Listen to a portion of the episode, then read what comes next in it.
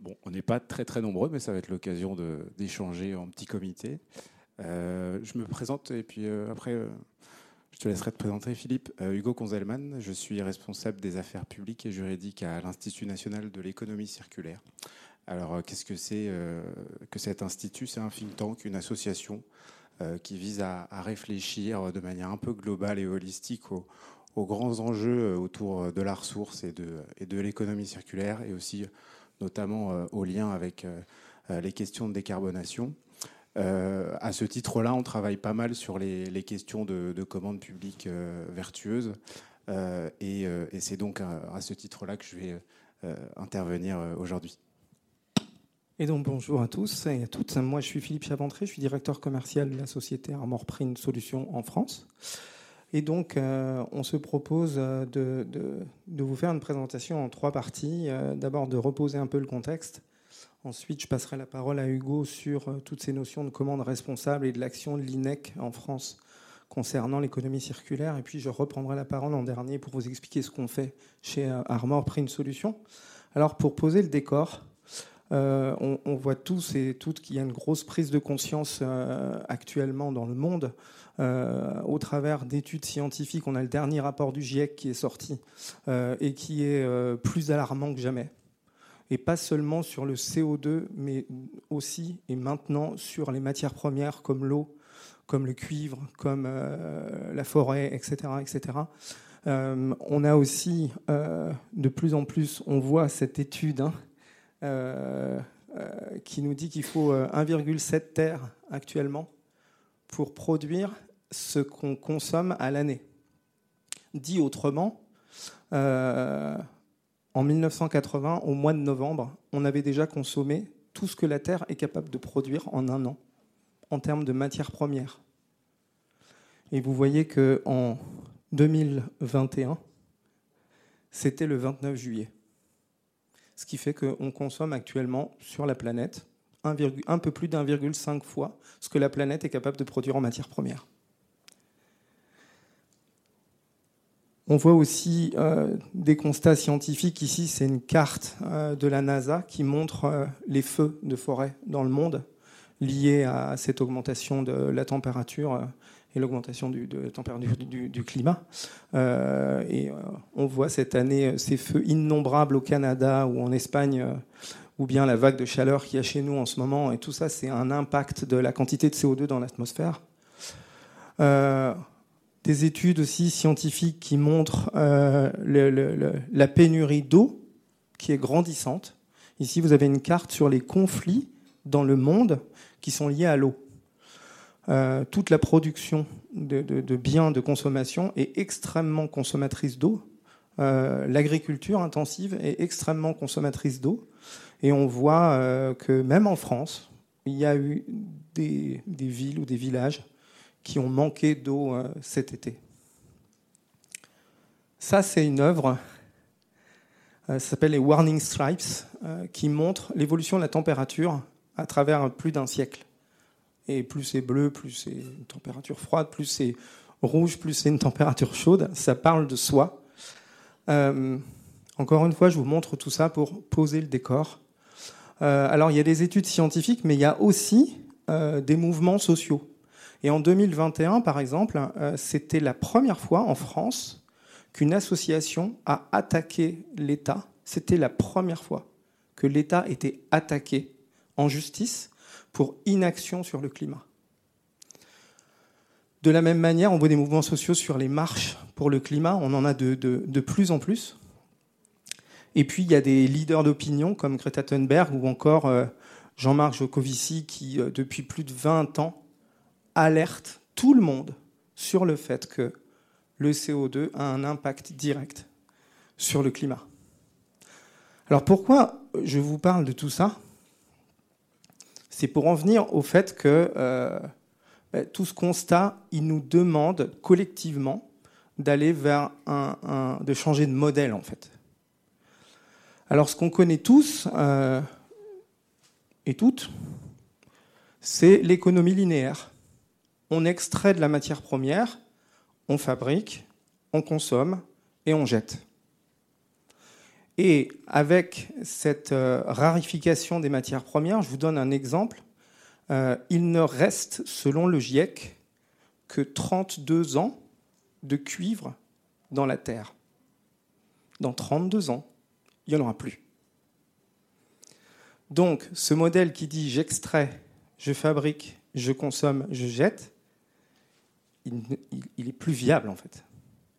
Et donc, ce qui est en train de se passer de plus en plus, et on le voit euh, à la télévision sur des pubs, sur tout un tas de produits, c'est qu'on va d'une économie linéaire vers une économie circulaire qui bien évidemment contient de l'éco-conception, de la consommation responsable, du tri, du recyclage, etc.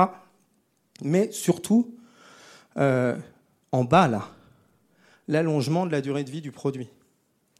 Donc on connaît ça depuis longtemps sur les voitures, puisqu'on vend des voitures d'occasion et on les revend une deuxième fois, une troisième fois, jusqu'à ce que la voiture soit vraiment morte. Mais euh, on, l'a vu apparaître euh, dans les vêtements, avec Vinted, euh, où les gens vendent leurs vêtements plutôt que de les jeter.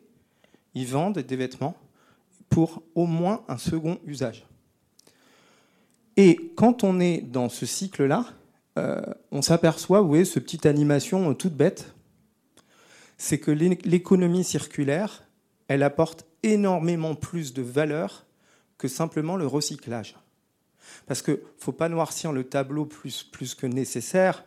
Euh, depuis euh, plusieurs dizaines d'années, on recycle énormément de matériaux, le verre, le papier, le carton, euh, les bouchons en liège. on recycle beaucoup de matériaux. Mais ça ne suffit pas, en fait, parce que la production de matières premières, la, production de produits de consommation dans le monde, elle est tellement grande que ça ne suffit pas de recycler euh, des matières premières. Et donc, on voit que quand on a une économie circulaire, une économie surtout de la fonctionnalité, c'est-à-dire qu'est-ce qu'on cherche vraiment avec un produit, eh bien, on a beaucoup plus de valeur ajouté pour les consommateurs et pour les êtres humains, hein, pour dire les choses comme elles sont. Il y a beaucoup plus de valeur que dans l'économie linéaire. Alors, je voudrais revenir sur des définitions, parce que euh, pour être dans ce marché, Armor pris une solution. Bonjour. pour être. Euh, des gens que je connais. Pour être dans ce marché, euh, ce qu'on voit beaucoup, c'est des, des mauvais usages de terminologie. Parce qu'on parle de réemploi, on parle de remanufacturing, on parle de recyclage, etc. Il faut bien appeler les choses euh, par ce qu'elles sont. Et le réemploi, euh, c'est une opération qui consiste à prendre un produit, à le remettre à neuf, par exemple un ordinateur, une télé, une imprimante, et à lui redonner exactement le même usage que ce pourquoi il a été produit la première fois. C'est le cas de nos cartouches d'encre. On va les mettre en marché une deuxième fois, puis potentiellement une troisième fois, puis une quatrième fois, tant que c'est possible. Ça, c'est du réemploi. Mais il y a de la réutilisation. Alors qu'est-ce que c'est la réutilisation? C'est potentiellement utiliser un produit pour faire quelque chose d'autre que ce pour quoi il a été fait au départ. Et si vous voulez un moyen mnémotechnique, le plus simple, c'est une roue de vélo initialement, elle est faite pour rouler avec son vélo, mais avec un vélo qui est complètement cassé, on peut très bien prendre la roue pour en faire un séchoir à linge, par exemple, de pendre, des, de du linge. Ça, c'est de la réutilisation. Et ensuite, il y a le fameux recyclage. Le fameux recyclage, c'est de récupérer des matières premières, de récupérer des produits qui ont été mis en marché, des matières premières qui peuvent devenir de nouvelles matières premières pour fabriquer des autres produits. Et à savoir que tout ce qui consiste à faire de la combustion pour créer de l'énergie, ce n'est pas du recyclage. C'est juste de la revalorisation de matières en énergie. Donc je voulais poser ça parce que euh, vous avez vu le titre de notre présentation, c'est sur les achats en fait sur la fonction achat qui est en train de se transformer de plus en plus au sein des entreprises avec euh, cette notion de sourcing. C'est-à-dire s'intéresser de plus en plus à ce que font les, producteurs plutôt que simplement dire bah, on a besoin de ça, on va l'acheter au meilleur prix. Donc la fonction achat est en train de se transformer avec ça. Et du coup, je vais passer la parole à Hugo Merci Philippe. Qui va vous parler justement de l'impact de tout ça sur les achats. Oui, alors une fois qu'on a fait ce constat qui est légèrement alarmant, on se, on se demande voilà qu'est-ce qu'on peut qu'est-ce qu'on peut faire et la, la les achats, que ce soit les achats euh, euh, publics ou les achats privés, représentent un, effet euh, levier assez important pour transformer notre économie qui, va, qui doit passer donc d'une économie linéaire à une économie circulaire. Alors j'ai pris le seul exemple qu'on a, c'est l'exemple des marchés publics, bien évidemment, mais c'est assez représentatif de la répartition des, des marchés généralement en France. Donc on voit qu'il y a deux gros tiers, trois gros tiers, pardon, euh, qui, euh, qui se distinguent dans les, marchés publics, donc les marchés de fourniture, les marchés de travaux et les marchés de services. Et ces trois euh, tiers qui sont à traiter assez différemment lorsqu'on est un acheteur si on veut avoir un impact, un impact sur, sur l'environnement. Donc on voit c'est plus de 111 milliards d'euros en 2020, ça représente près de 8 à 10% du PIB. Euh, on voit qu'il y a euh, euh, un effet levier à aller à lever pour, pour, pour réussir à, circulariser les offres. Donc on voit aussi que le poids des donneurs d'ordre, il est réparti en, trois tiers. L'État et le secteur hospitalier, les collectivités territoriales qui sont le plus gros tiers et qui sont finalement un acteur assez, assez important pour entamer cette transformation-là et euh, les autres acteurs qui sont soumis euh, au Code des marchés publics, mais qui sont euh, souvent des entreprises qui ne sont pas soumises à l'article 58 de la loi AGEC. Qu'est-ce que c'est que l'article 58 de la loi AGEC Les pouvoirs publics, depuis plusieurs années, essayent de faire en sorte que la commande publique devienne justement cet effet levier, ce levier-là pour transformer l'offre des fournisseurs et transformer toute l'économie euh, vers quelque chose de plus vertueux, eh bien, euh, ça s'est concrétisé cette, euh, volonté à travers l'article 58 de la loi AGEC, donc la loi anti-gaspillage pour une économie circulaire, qui a été votée en 2020 et qui force qui force, qui oblige les acheteurs publics à, acheter des biens issus de l'économie circulaire, c'est-à-dire issue du réemploi, de la réutilisation ou du recyclage, dans des pourcentages allant de 20 à 100% selon les familles d'achat. Donc, euh, un article extrêmement euh, ambitieux, hein, parce que quand on voit les familles d'achat qui sont concernées, euh, c'est très très ambitieux d'imposer ça dans un temps aussi réduit euh, aux, acheteurs euh, publics, mais c'est au moins un bon signal qui est, qui est envoyé, notamment vis-à-vis ben, des, fournisseurs hein, qui peuvent voilà, commencer à transformer leur offre vers quelque chose de plus circulaire. Et euh, à noter que les personnes qui sont concernées euh, par euh, cet article-là, ce sont les acheteurs publics, État et collectivités, mais pas les EPA et les EPIC, donc les établissements publics administratifs, et les établissements publics industriels et commerciaux, ce qui enlève quand même un, certain nombre d'acteurs de, du périmètre de, cette, de cet article-là. Alors, qu'est-ce que ça a donné cet article 58 euh, bah, Pour être très honnête avec vous, ça n'a absolument rien donné euh, depuis qu'il est entré en application depuis euh, l'année dernière. Pourquoi? Parce qu'il y a eu un décret qui a été édité, qui est incompréhensible, il faut le dire, avec des codes CPV pour classer classer les, familles d'achat. Euh, les codes CPV, c'est quelque chose d'assez complexe. C'est une codification très restreinte et en plus qui vient du code des douanes, donc qui n'est pas vraiment adapté euh, à une application un peu souple, justement, de ce qu'on veut pour les achats publics et les circulariser. Donc le, décret a posé beaucoup de problèmes aux fournisseurs et aux acheteurs, et, et cette classification par code CPV également.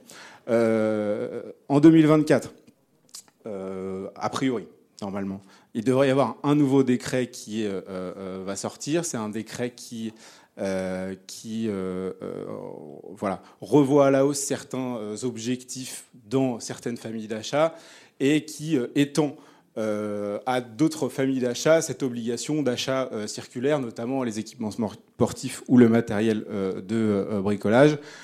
donc on a un décret qui va amplifier un petit peu la démarche euh, qui, euh, qui, est entamée, mais surtout il va simplifier drastiquement les choses pour les acheteurs en désignant les familles de produits de manière beaucoup moins stricte et en désignant ces familles de produits de manière beaucoup plus naturelle.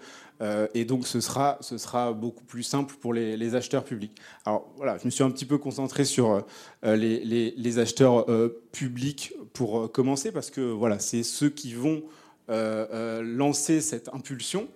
Euh, notamment à travers cet objectif-là qui est issu de la loi climat. Euh, et les acheteurs ne le savent pas forcément. D'ailleurs, est-ce qu'il y a des acheteurs dans la salle? Parce que non, personne n'est acheteur. Euh, cet objectif-là est assez peu connu des acheteurs publics, mais d'ici 2025, 100% des contrats de commande publique euh, devront euh, euh, inclure une clause environnementale. C'est considérable. Aujourd'hui, je crois qu'on est plutôt vers 50%. Des, des, contrats qui contiennent cette, cette fameuse considération environnementale. Donc on voit un petit peu le gap qui est à franchir et ça ne va, pas, va pas forcément être évident, mais c'est quelque chose qu'il va falloir prendre en compte assez vite puisque les sanctions tomberont sans doute pas dès 2025, mais d'ici quelques années. Alors, euh, on voit que le rôle de l'acheteur, la fonction achat, elle évolue, euh, comme euh, disait Philippe juste avant. les acheteurs, qu'ils soient publics ou privés, ils vont devoir mettre en œuvre des mesures environnementales et sociales qui vont être beaucoup plus ambitieuses et moins se restreindre à une fonction achat classique, si j'ose dire, qui, qui était plutôt de l'ordre du financier et du juridique. Alors ça, c'est une notion qu'il va falloir euh, euh, appréhender. L'acheteur, il va devoir aller faire euh, plus de sourcing, par exemple, et, ça va être quelque chose qu'il va falloir appréhender assez vite. Les acheteurs privés, pour ça, vont avoir un soutien dans leur stratégie d'IASA. on appelle ça la CSRD. Vous connaissez sans doute cet acronyme qui tourne pas mal en ce moment. J'en ai vu aussi euh, j'en ai vu dans les, dans les stands euh, des, gens qui, euh, qui se proposaient d'expliquer ce que c'était que la, CSRD.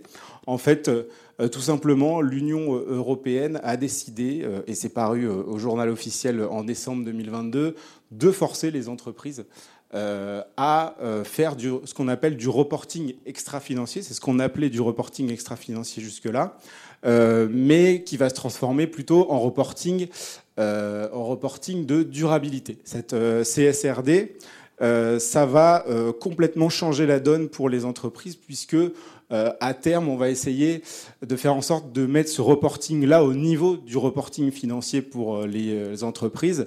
Et donc, les, les, les, entreprises vont devoir prouver et montrer patte blanche à la face du monde et à la face des potentiels investisseurs aussi, euh, elles vont devoir montrer que euh, elles sont engagées dans un modèle qui est pérenne et qui est soutenable et qu'elles ont leur place dans euh, la transition écologique à venir.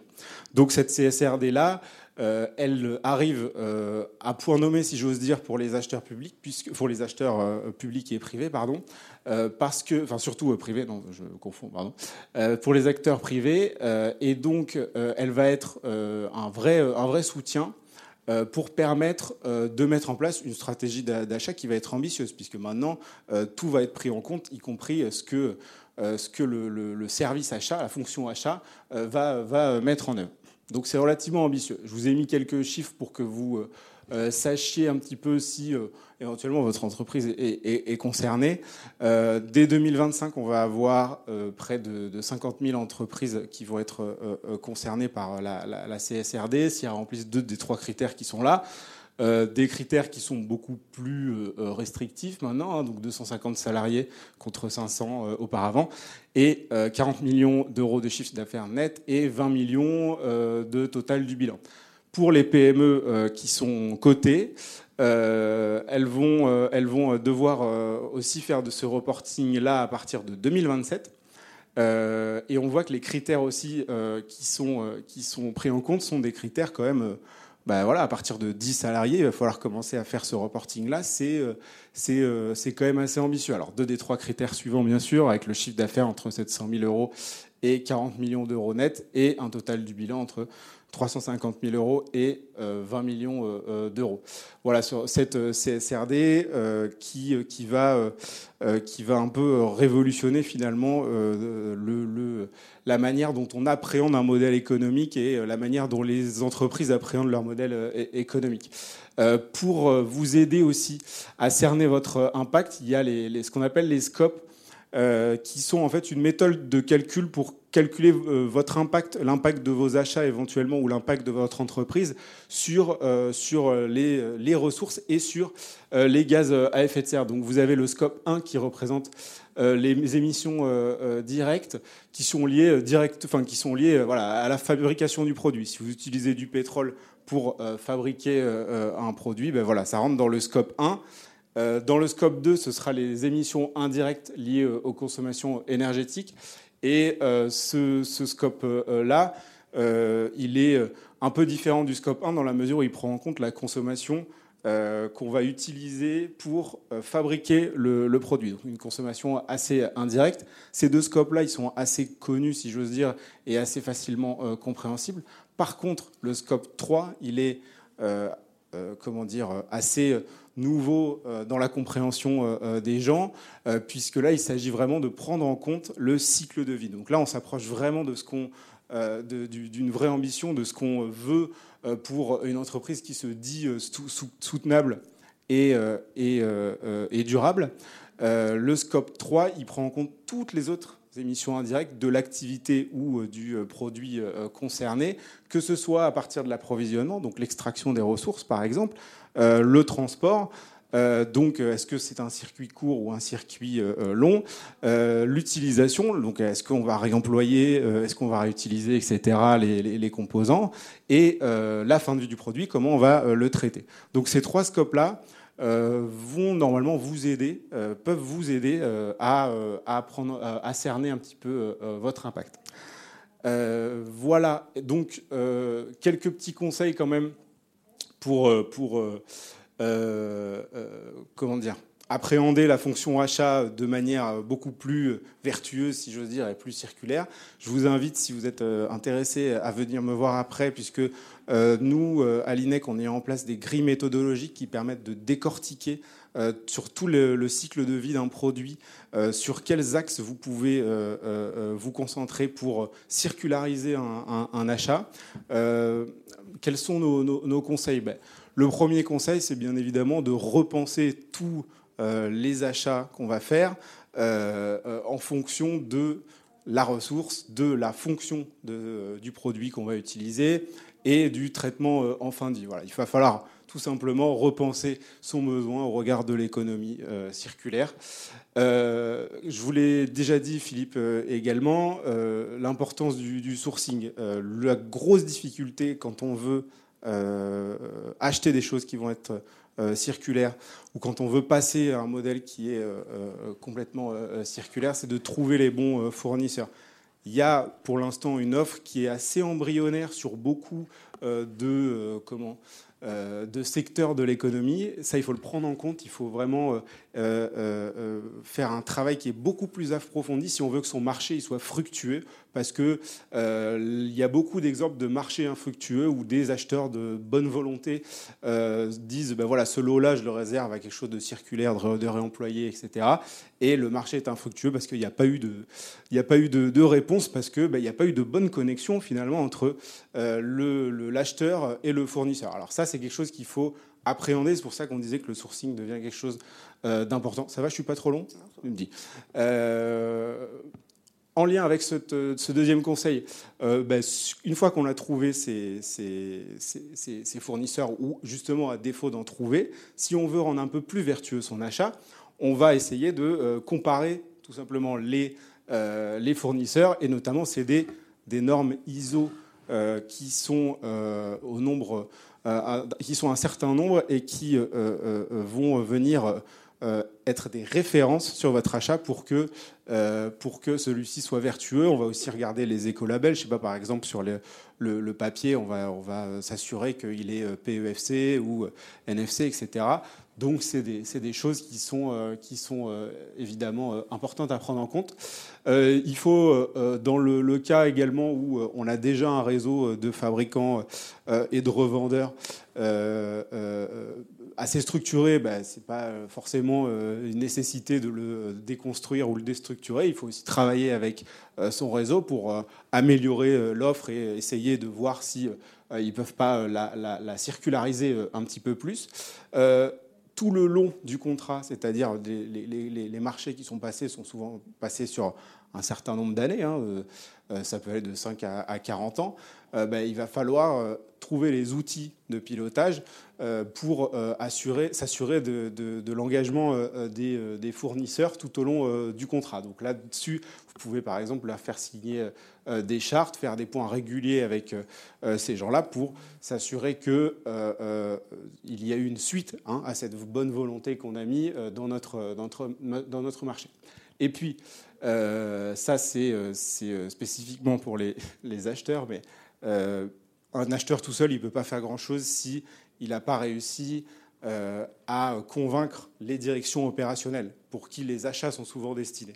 Donc il s'agit vraiment, avant toute chose, et c'est très important de, de, de s'organiser et d'aller convaincre les directions opérationnelles euh, pour, euh, pour les faire se rendre compte de la euh, nécessité pour eux de passer à des offres, enfin à des produits plus circulaires et aussi pour les sensibiliser à tout ça. Voilà un petit peu pour les, conseils que je pouvais vous donner. Je reste à votre disposition, mais je donne la parole à Philippe pour la suite.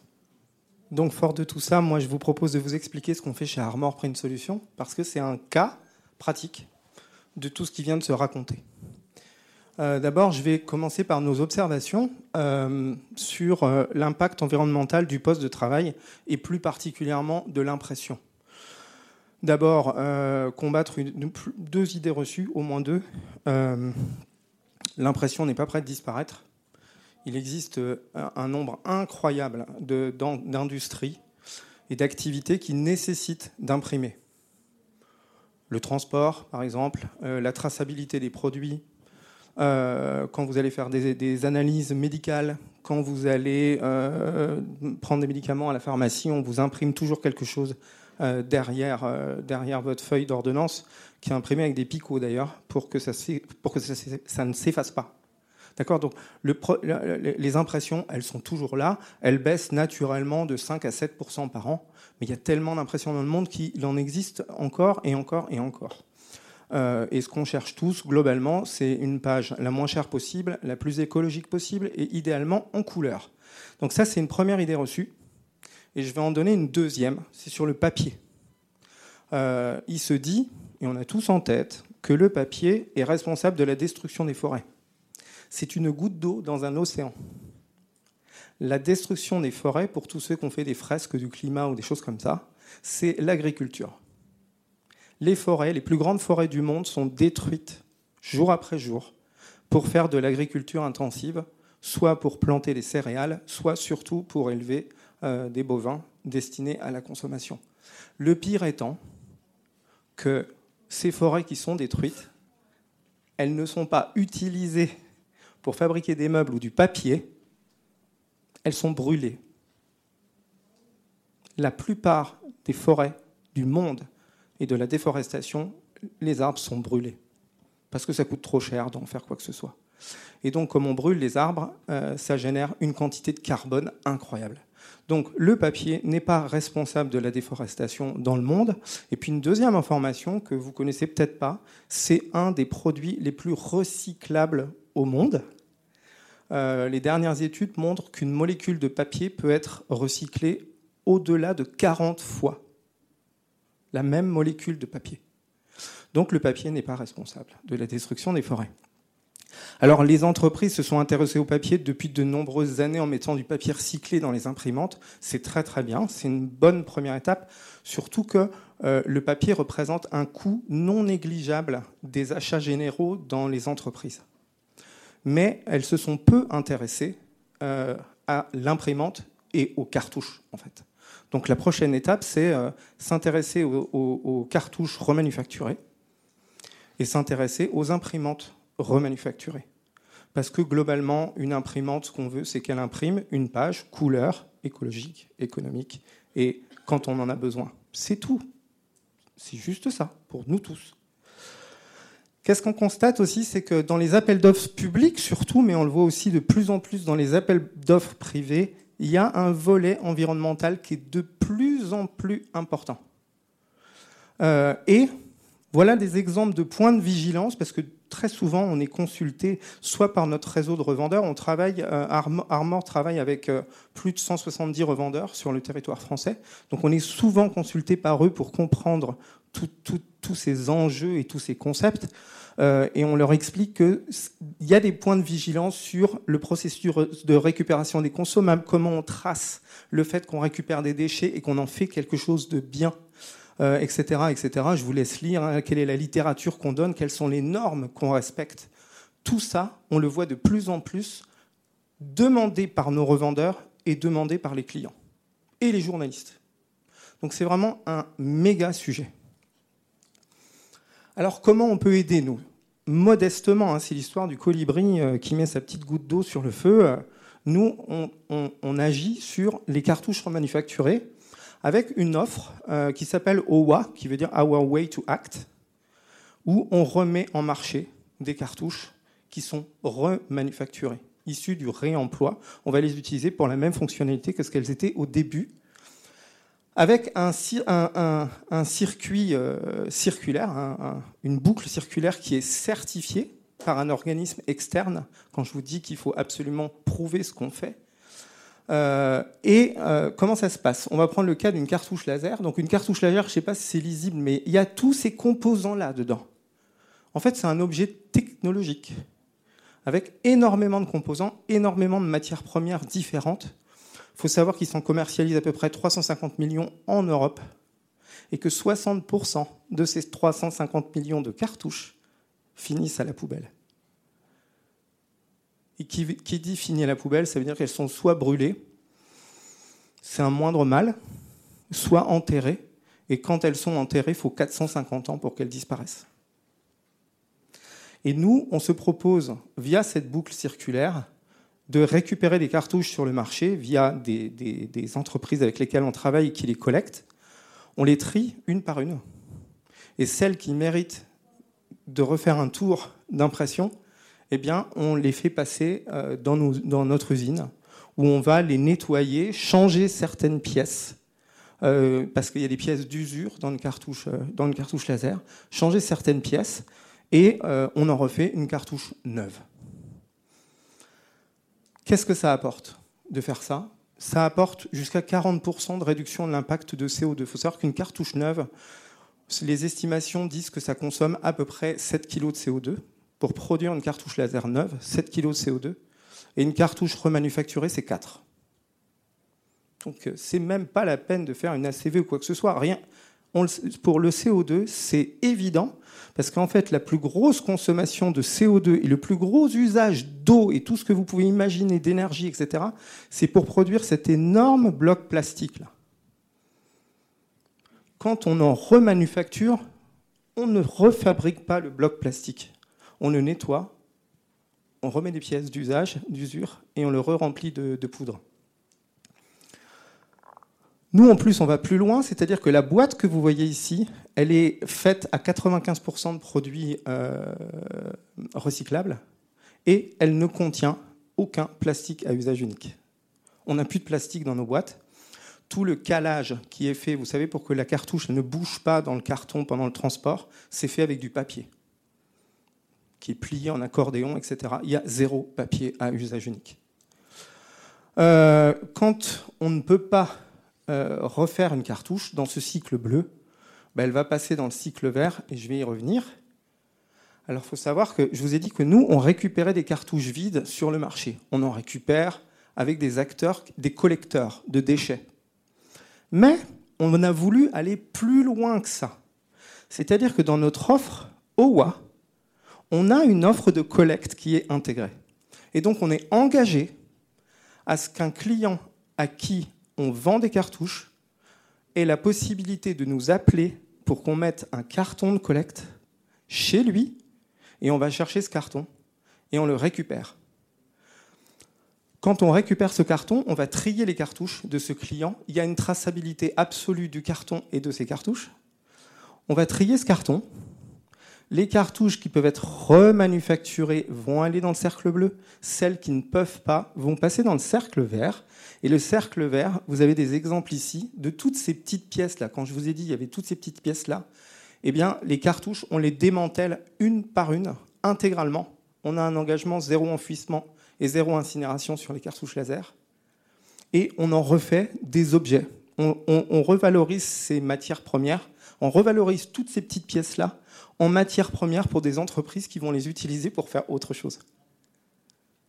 Et, dernier point important, qui fait écho à la CSRD, pour chaque carton ou pour toutes les sommes de cartons qu'on va aller chercher chez un client, on est capable de lui éditer un bilan matière correspondant à son utilisation de cartouches et que le client est capable d'insérer directement dans sa communication extra-financière. Alors ça, c'est pour les gens qui achètent des cartouches encore, mais il y a beaucoup d'entreprises, euh, et peut-être chez vous, qui font ce qu'on appelle du MPS, Managed Print Services. Et en fait, ça consiste à ne plus acheter des cartouches, mais payer des pages imprimées. En fait, vous louez une machine, euh, on vous fournit des cartouches automatiquement, et euh, on vous envoie une facture de pages à la fin du mois ou à la fin du trimestre, etc. Euh, eh ben, on a été euh, exactement dans ce sens-là. Donc, chez Armor Print Solutions, on a une offre qui s'appelle Manage, Dialogue Manage, qui permet de faire du MPS, Manage Print Solutions, du coût à la page. Vous entendez aussi souvent ce, ce terme-là. On est capable de proposer du coût à la page sur un parc de machines hétérogènes allant de 1 an à 10 ans d'ancienneté. Et on fournit des cartouches remanufacturées et on va collecter les cartouches et on donne le bilan matière exactement comme quand un client nous achète juste les cartouches. J'ai anticipé, le, j'ai anticipé le slide. Voilà ce que je voulais vous raconter sur cet exemple de circularité et qui va adresser tous les nouveaux besoins des acheteurs. Tout ça parce qu'il y a ce qu'on a présenté euh, au tout début, euh, qui peut faire peur dans un certain sens, mais on voit aussi qu'il y a des solutions, donc il, ne tient qu'à nous euh, euh, d'aller de l'avant. Voilà, je vous remercie pour votre attention, et puis euh, si vous avez des questions, on est là. Merci beaucoup. Une question là. Oui. Alors oui, à Mayotte, à Tahiti et à La Réunion. Et en Guadeloupe, il y a Bureau Vallée. Oui, oui, donc on en a, oui.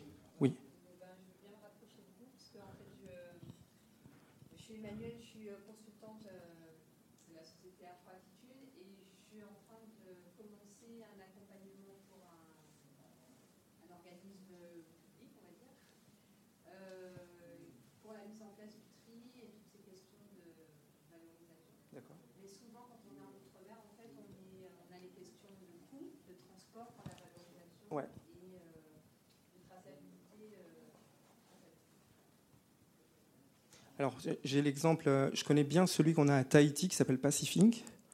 Euh, et en fait, on fait avec lui des envois de cartouches groupés, parce que les cartouches, on les remanufacture ici. Hein. Euh, on lui fait deux au plus trois envois par an pour minimiser le transport et les coûts de transport aussi, il faut être honnête. Hein. et pour ce qui est de la collecte, on en fait une par an.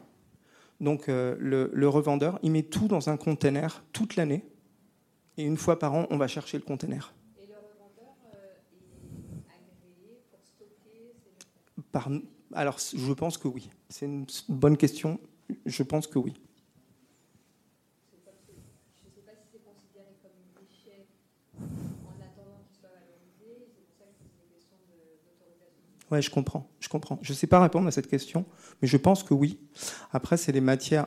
Il est stock dans un conteneur, dans des cartons, euh, comme vous avez vu là, hein, des cartons de collecte. Euh, je ne pense pas que ça présente un risque, mais euh, je poserai la question. Hum.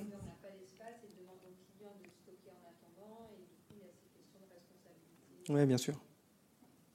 Bien sûr, je, je note la question.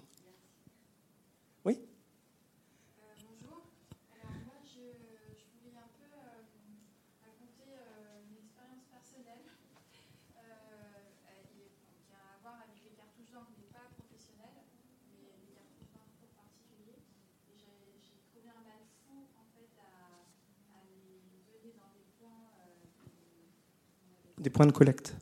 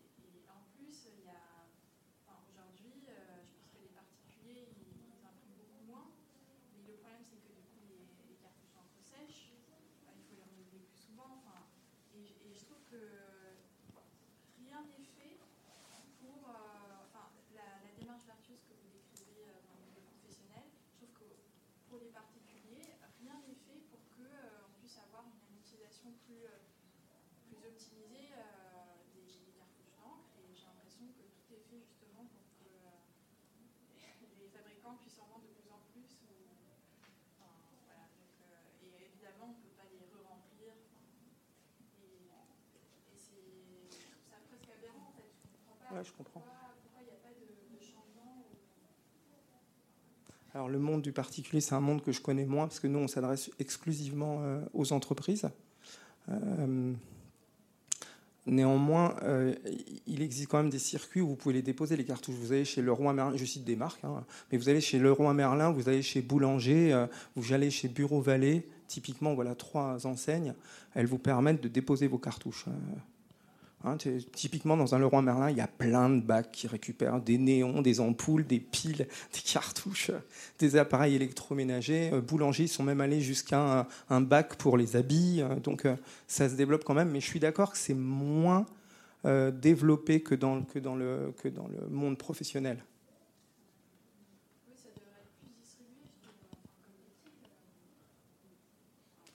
Après, si l'encre sèche, c'est un autre sujet.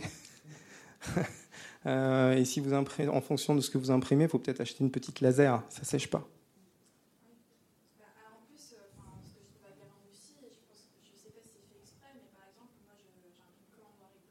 Ouais.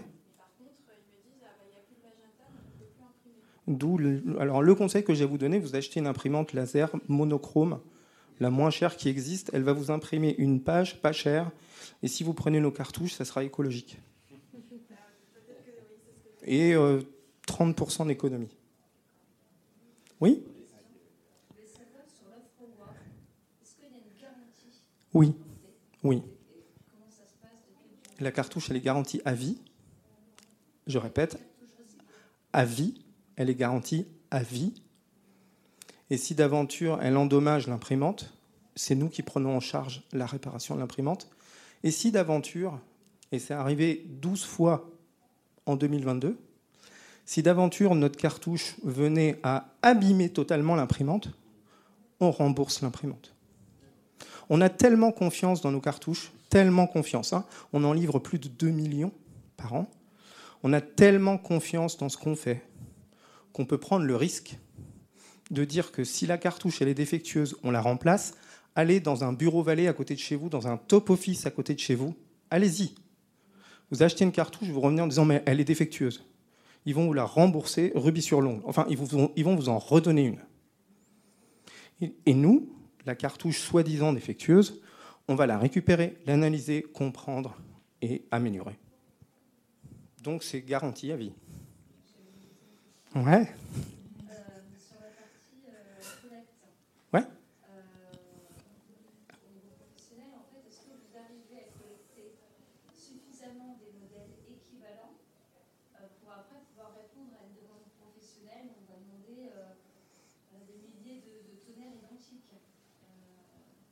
Oui. Alors il est certain, alors pour, pour approfondir cette question-là, il est certain que quand un constructeur, HP, Lexmark, Brother, Epson, qui vous voulez, quand un constructeur sort un nouveau modèle d'imprimante, généralement il sort un nouveau modèle de cartouche. Alors qui ne change pas beaucoup par rapport au précédent, mais comme ça, ça empêche de vendre des remanufacturés, hein, parce que c'est le but, c'est d'empêcher de revendre des remanufacturés. Euh, il nous faut six mois à peu près pour collecter et lancer des cartouches sur le marché. Je crois qu'on a une dernière question, il va falloir qu'on arrête.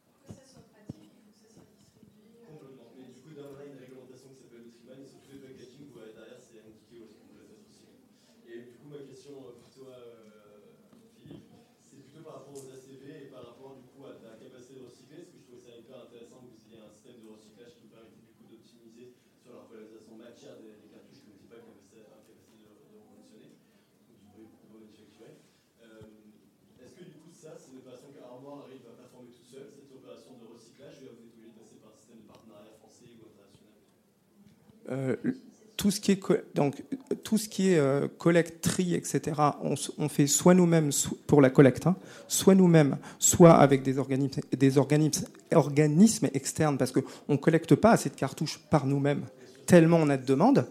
D'accord? Donc, euh, on, collecte, on collecte via plusieurs sources. En revanche, tout ce qui est tri, démantèlement, revalorisation, c'est nous. Comme ça, on a une traçabilité de ce qu'on fait. Absolument. Ouais. Merci beaucoup. Merci à tous et à tous.